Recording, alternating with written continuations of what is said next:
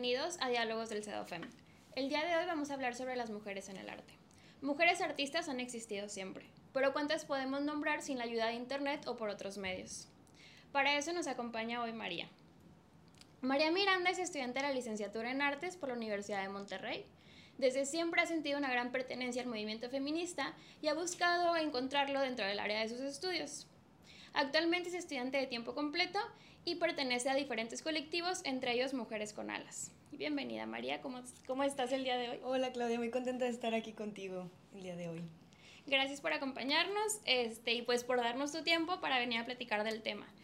Em, habíamos estado hablando antes y me gustaría esta parte que me habías dicho que, que pues siempre has estado como en contacto con el feminismo o desde hace tiempo has estado en contacto con el feminismo, quería preguntarte cómo es eh, tener esta perspectiva feminista dentro de las artes o dentro del estudio de las artes. Sí, claro, digo, es complejo como todo, creo yo. Eh, es difícil apoderarte de espacios en donde no se te ha hecho pues lugar, ¿no? Entonces, creo que es complicado encontrar tu propia narrativa dentro de un espacio que siempre ha sido dominado por hombres.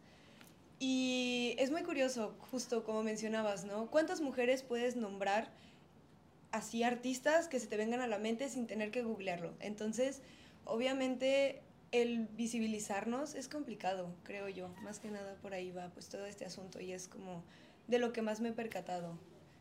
Ok, sí, y aparte influyen muchas cosas, ¿no? No nada más, digo, sí, toda esta parte de eh, cómo no se le dio tanto espacio desde un inicio a las mujeres y que aparte, porque leí en un, en una, en un lugar, eh, que varias mujeres estuvieron durante su época, durante esta, cuando estaban vivas, fueron populares o se escuchó de ellas, pero después de morir ya no, o sea, ya, se borraron. Este, y pues sí, sí, sí ha estado difícil esta parte de, mm, de dejar o quedarse en la historia como mujeres dentro de estas áreas, de pintura, de escultura, este, de música, de, de muchos lugares. De todo, ¿no? De todas las artes. Y justo creo que ese borrón, que suena horrible, pero se lo debemos un poco a los historiadores, pero siempre han existido y siempre han estado presentes, nada más que en la historia que pues, ha sido escrita por hombres nos han omitido un poco y es complicado volver a estudiar la historia desde una perspectiva en donde nos incluyamos todos, porque se me hace muy como grosero en cierto grado cómo hemos hecho como, sí, las mujeres invitadas, cuando siempre hemos pertenecido a, ¿sabes? O sea, la historia del arte también nos pertenece, a pesar de que hemos aparecido poco a poco, porque al final hasta el siglo XX fue como que hubo un boom y cada siglo hay más mujeres artistas y están más presentes y somos más, ¿no?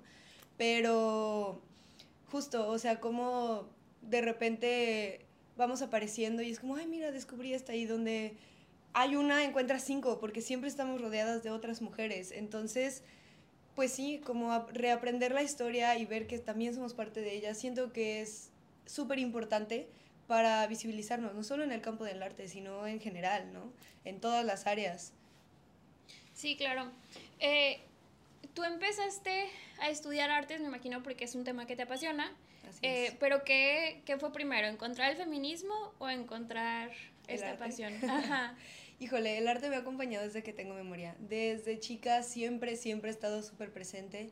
Y el feminismo fue algo que empecé a descubrir como por ahí de mis 15, como que dije, mira, yo también me siento así, no soy la única. Entonces, como que ha sido un proceso, ¿no? Encontrar un punto medio, porque justo no todo el arte que hacen las mujeres tiene que ser político, tiene que ser feminista, o sea, es esto justo que te mencionaba, ¿no? De encontrar nuestra propia narrativa y poder apropiarnos de ella. Y si quieres hablar de política, qué increíble, pero también si quieres pintar flores, qué padre también, ¿no? Y justo tener esta elección de poder hacer ruido en el ámbito que tú quieras hacerlo sin que tenga que ser político.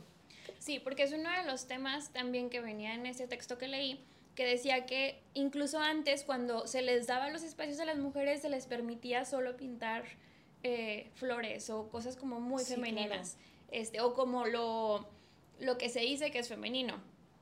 Eh, y que en cambio a los hombres pues se les permitía pintar toda la anatomía o no pintar, no nada más en el lado de la pintura, sino en escultura era como formas anatómicas o, figuras anatómicas o lo que sea, y a las mujeres no, que incluso había leído, no me acuerdo el nombre, pero de una, una pintora este, que, que no le permitían, que a las mujeres no se les permitía em, ver a hombres, ¿no? O usar modelos para... Sí, claro, como que fueras a perder la cabeza, ¿no? Porque había un modelo hombre adentro de las academias. Y también, justo como siempre han pertenecido a academias, pero no se les ha permitido, otra vez volvemos a lo mismo, ¿no? Tomar esos espacios. Y también como a lo largo de la historia, la única manera de que tú pertenecieras al mundo del arte era, por ejemplo, que tu papá fuera artista y que te enseñara y que, por ejemplo, no sé, eh, empezaras, no, pues necesito ayuda a barrer, a, barrer mi taller o a lavar los pinceles y poco a poco te fueras dando cuenta que tenías esa capacidad de hacer obra o solo si eras una mujer con, de una familia que económicamente se encontraba en una posición privilegiada, ¿no? Eh, porque si no, pues no había manera. ¿Qué tal si tú tenías facilidad para hacer escultura, pero pues al final de cuentas eras mano de obra y como tus padres te iban a decir, sí, sé artista, sin ti la casa igual y no hubiera funcionado igual, ¿sabes? También está esa situación de cómo siempre hemos estado atadas a los labores domésticos y nunca se nos ha permitido realmente experimentar todo este campo de trabajo que podemos tener.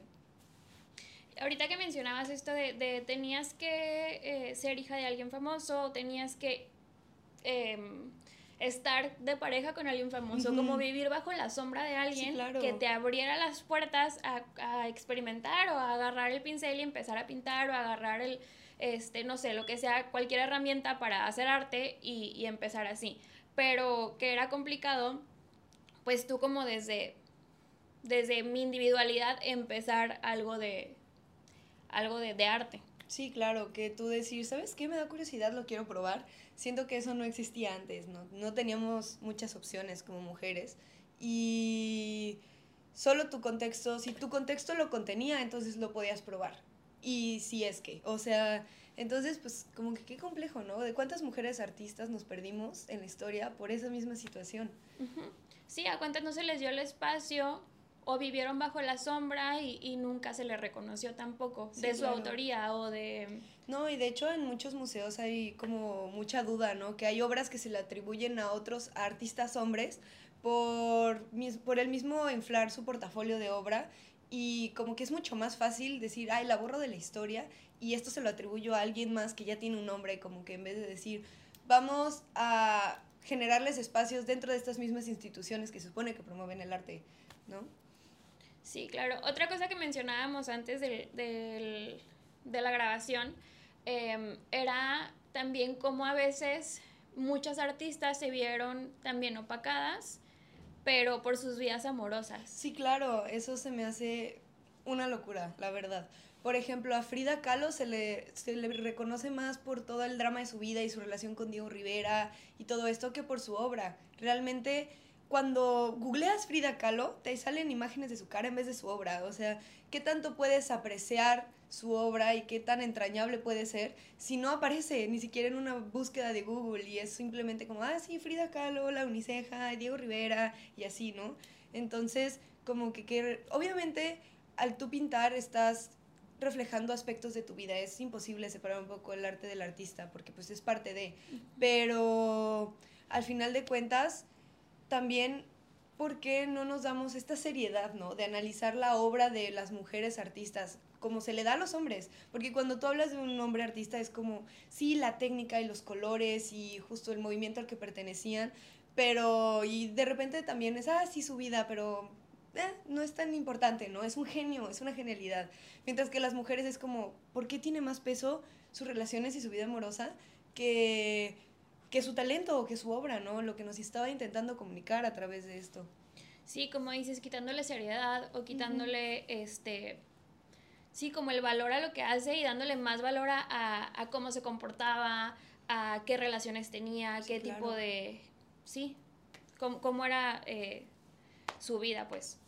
Y hablando de esto mismo, em, de, de cómo su vida se veía opacada, también creo que va, va de la mano un poquito de cómo las mujeres a veces tenemos como estos mismos roles de género, esta misma, este mismo peso o, posición social nos hace ser más sensibles a ciertas cosas, sensibles en cuanto a como conocimiento o la forma en la que lo sentimos, la forma en la que lo vivimos. este, y que también de esa parte se arrebataba, en, no sé, en la actuación o todo eso, que, que a veces no había mujeres actrices y tenían que hacerlo todos los hombres. Sí, claro. Y todo eso, ¿qué, qué opinas de eso? ¿Cómo...? Y también pues siento que ha sido una lucha constante, ¿no? De decir, yo existo y este espacio es mío y a ver cómo le hacen, pero aquí estoy y no me voy a mover. Creo que es complicado, o sea, creo que hasta cierto grado puede llegar a ser agotador tener que siempre estar defendiendo tu existencia, ¿no? Y decir, sí, justo hacer ruido y decir, esto me pertenece, esto es mío. Y pues sí, no sé qué... Abriéndote un espacio o intentando, sí, intentando ocupar espacios, intentando entrar en lugares. Hace poco también hablaba sobre cómo como mujeres a veces tenemos que esforzarnos muchísimo más que los hombres, ¿no? Dos veces más, tres veces más. Sí, claro. Hay una cifra que se me hace muy interesante que justo en el Met, por ejemplo, el 85% de los cuadros son desnudos de mujeres, ¿no? Y solo el 5% de los artistas que están expuestos son mujeres. Y eso habla mucho también como de cómo se ha explotado la imagen de la feminidad con erotismo y cómo a veces nos, nos ponen como cosas, ¿no? Y también siento que eso habla muchísimo, ¿no? De qué tipo de sociedad vivimos y cómo cómo la imagen de la mujer se ha visto más como un objeto en vez de sujeto, ¿no? Y justo esta sensibilidad, esta percepción, porque al final de cuentas, cuando tú ves la historia en general, estás viendo la perspectiva de cómo lo vivieron los hombres, ¿no? Pero las mujeres también tenemos nuestra propia forma de, decidir, de decir y de contar la historia y cómo lo experimentamos. Sí, y, y sí, como esta parte de, de como dices, vivir yo en carne propia lo que es ser mujer y poder plantar, poder, eh, se me fue la palabra, pero como exponerlo o, llevarlo a, a, una pieza artística, a una pieza de exposición, eh, pues muy diferente a la forma en la que los hombres lo van a hacer. Sí, claro. Y que no se nos va a dar este espacio o no se nos daba este espacio en comparación a ellos en ese tiempo o pues no sé, yo creo que sigue sucediendo. Sí, sí, A lo mejor en diferente medida o en diferentes áreas, pero sigue sucediendo. Y también eh, toda esta, todo lo que compone la subjetividad que compone ser mujer, cómo se va a las diferentes áreas de nuestra vida que se refleja mucho en el arte, ¿no? Eh, también, ¿cómo sientes que, que, se refleja eso ahorita y cómo sientes que, que se reflejaba antes? Creo que es difícil voltear a ver el arte con los ojos del presente, ¿no? O sea, tienes que pensar que en su época esas mujeres hicieron lo que pudieron con lo que tenían y tenían un contexto distinto al que tenemos ahorita. O sea, volviendo al ejemplo de Frida Kahlo, ¿no? Porque pues todos conocemos su historia. Hay mucha gente que la juzga de, es que ¿por qué se quedó con Diego Rivera si le puso el cuerno y no sé qué y bla, bla, bla, ¿no? Y todo este rollo. Pero, ¿cómo vas a voltear a verla desde esta, este lugar en el cual nosotros ya tenemos, pues, un mayor espacio dentro de esta sociedad y podemos decir, esto no lo acepto y esto no lo quiero, ¿no? Ella igual y no tenía esa opción. Y justo también imagínate siendo tú una mujer artista que te volteara a ver uno de los más grandes artistas de la época y se enamora de ti, ¿no? ¿Qué, qué haces? O sea, ¿cómo te quitas de ese espacio o cómo pones límites si nunca te enseñaron a hacerlo? Y también como que pues sí, justo esta, esta necesidad de poner límites y de no juzgar a las mujeres de otras épocas con los ojos del presente, porque no tenían las mismas herramientas que tenemos en este mismo, en este momento. Y que incluso si las tenemos ahorita es difícil también estar como juzgando sí, claro. por las decisiones de los demás. Que hace rato hablábamos sobre eh, cómo a veces el, el ser pareja de alguien, el ser hija de alguien, el estar cerca de un hombre artista famoso te iba a abrir puertas. Sí. Entonces también como, pues ella sacaba algún... No, pues obviamente, obviamente el compartir espacios con Diego Rivera le abrió una cantidad de puertas gigantescas, ¿no? Y yo creo que hoy por hoy Frida Kahlo es muchísimo más conocida que Diego Rivera. O sea, y qué curioso, ¿no? Cómo, cómo dan vueltas la vida. Pero qué, o sea, cómo, qué frustrante ha de haber sido no poder abrir puertas por ti misma y tener que tener a un hombre siempre al lado de ti para que te dijera, ay, sí, yo te la abro, ¿no?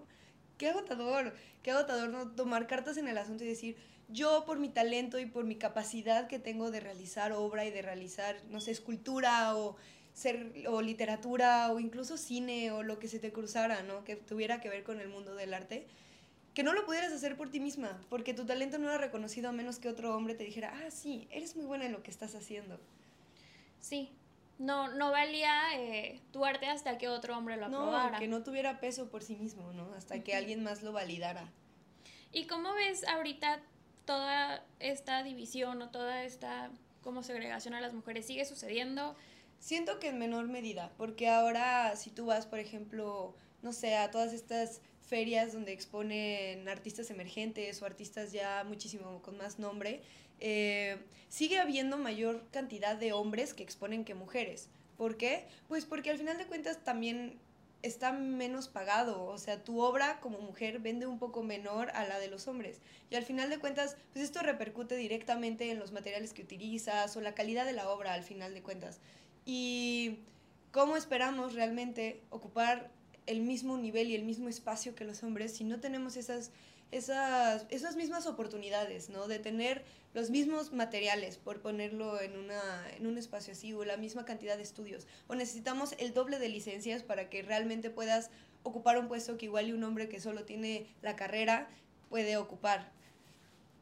Ok, ¿y qué te gustaría o qué harías, eh, qué se puede hacer para poder darle más visibilidad a las mujeres o como para no solucionar, pero sí adelantar un poquito todo, todo este avance de las mujeres en el arte. Yo creo que lo que podemos hacer ahorita es informarnos sobre todo, ¿no? Porque al final de cuentas Google está a la mano y tú puedes googlear mujeres importantes en la historia del arte o de cualquier tipo de historia y te van a salir, ¿no? O sea, justo en todas las academias y en todos los movimientos artísticos hay mujeres presentes. Nada más es cuestión de que nos demos el tiempo de observar su obra y de decir, ok, ellas también son relevantes y ellas también aportaron algo, ¿no? Justo ahorita se me viene a la mente, ay, esta artista, hubo un artista que inventó el dripping, que es la técnica que usa Pollock en sus cuadros, muchísimo antes de que él lo utilizara. Y justo a mí, a mí también se me olvidan los nombres, ¿no? Pero sé que existe y sé que tiene un lugar importante en el arte y que también merece ese reconocimiento. O existe otra artista que se llama Bert Morisot, que fue parte del impresionismo y fue súper importante y no es tan relevante como por ejemplo Monet, cuando también su obra era importante. Y este tipo de situaciones, ¿no? Que si tú vas a un museo y ves obra y dices, ay, sí, voy a ver Van Gogh y voy a ver no sé qué, que también exista, que se sienta natural el decir, ay, también voy a ver Yo-Yo Kif o también voy a ver Yo-Yo, ay, Yo-Yo Kusama o voy a ver otros, otros artistas que no son hombres, que se sienta con esa misma naturalidad, ¿no? Que no solo se sienta como invitadas, que se sientan, que les ponen un espacio como reservado para ellas, sino que puedan ser parte de todo el conjunto que es la historia del arte, que no solo se queden por las periferias, siento yo. Y lo que hablábamos también hace rato de, de ponerlos en, poner, ponernos perdón, en los zapatos de, de las otras personas, de las otras artistas, este, o de otras artistas, de otras mujeres, y intentar no tanto como juzgar desde nuestros pies o desde nuestro privilegio, desde nuestra época, desde lo que sea, las decisiones y la vida que llevaban. Y entender también, pues, eso, su contexto, ¿no? Por qué sucedieron las cosas, o incluso en el contexto actual, em, que a veces es muy fácil estar como juzgando a otras, digo, a otras mujeres, pero en este caso a otras artistas, eh, y decir que, que por qué hacen este tipo de arte, que por qué, em, sí, como las decisiones que toman, y ponernos, sí, en los zapatos de los demás y empezar a entender que pues vivimos diferentes cosas, tenemos diferentes oportunidades y no las hace como malas o buenas o peores o mejores eh, el estar en haciendo ese tipo de cosas. Sí, justo. Y también, pues eso mismo que dices, ¿no? El no juzgar la obra y, y está bien tener una opinión al respecto, como que pues si no te gusta, no te guste, pero tampoco se vale minimizarlas, ¿no? O sea, si igual y tú la obra de, una, de un artista, pues no, no te identificas, pero eso no le quita el valor y no le quita la narrativa que existe dentro de... Y justo creo que en este, estamos en un punto en la historia en donde nos podemos apropiar de nuestra narrativa sin que se convierta en otra cosa. Y tenemos elecciones, lo cual antes no existía, ¿no? Ahora yo puedo escoger ser artista a pesar de que nadie en mi familia es artista, cuando antes esa, eso nunca hubiera sucedido. Entonces, pues vivimos en un momento en el cual podemos apropiarnos de esos espacios y hagámoslo. No hay que hacernos chiquitas nada más por querer caber. Hay que ocupar todo ese espacio que se nos está dando y todo ese espacio que nos merecemos, ¿no? Sí. Muchas gracias, María. Eh, yo creo que es importante seguir abriendo este tipo de espacios para hablar de temas que no se hablan mucho, que se hablan, sí, bueno, que se hablan muy poco em, o que de plano no se tocan. Y en todas las áreas donde existimos mujeres, poder, poder abrir las puertas para que sea el tema relevante.